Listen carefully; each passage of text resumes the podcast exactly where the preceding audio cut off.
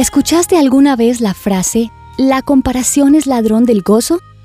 En el episodio anterior hablamos de lo que mata nuestro contentamiento y algo que efectivamente acaba con él es la comparación.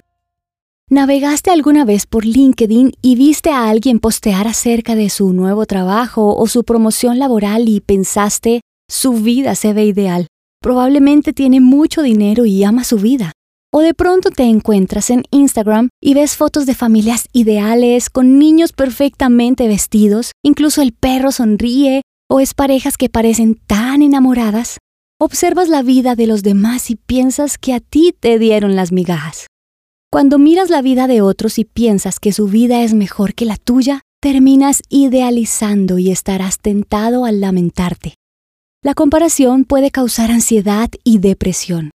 Te conduce a creer que en la vida te falta algo. Evidentemente a todos nos hacen falta cosas. Es parte de nuestra humanidad.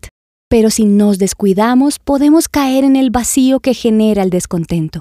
Hace unos días me encontré con un artículo sobre Miguel Ángel, uno de los artistas más celebrados de todos los tiempos.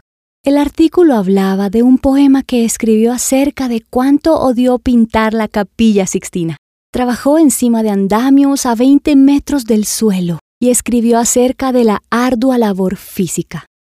Ya me ha salido un bocio de esta tortura, encorvado aquí como un gato en Lombardía.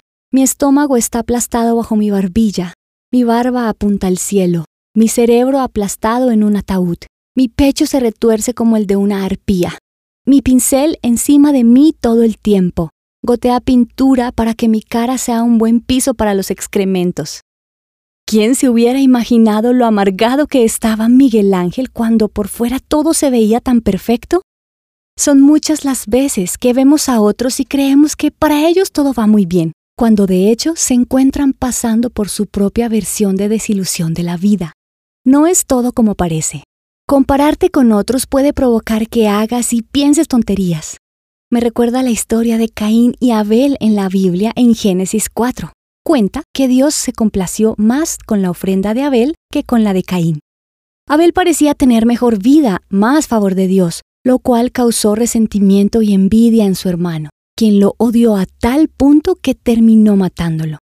Ahora, sé que es un paralelo extremo, pero realmente la comparación puede robar tu alegría y llevarte colina abajo. Encontrarás copias de este devocional en la página web de christianworkingwoman.org y en español por su presencia radio.com. Búscanos también en tu plataforma digital favorita. Estamos como The Christian Working Woman en español. Gracias por escucharnos. Les habló Mariana Vargas con la producción de Paola Romero.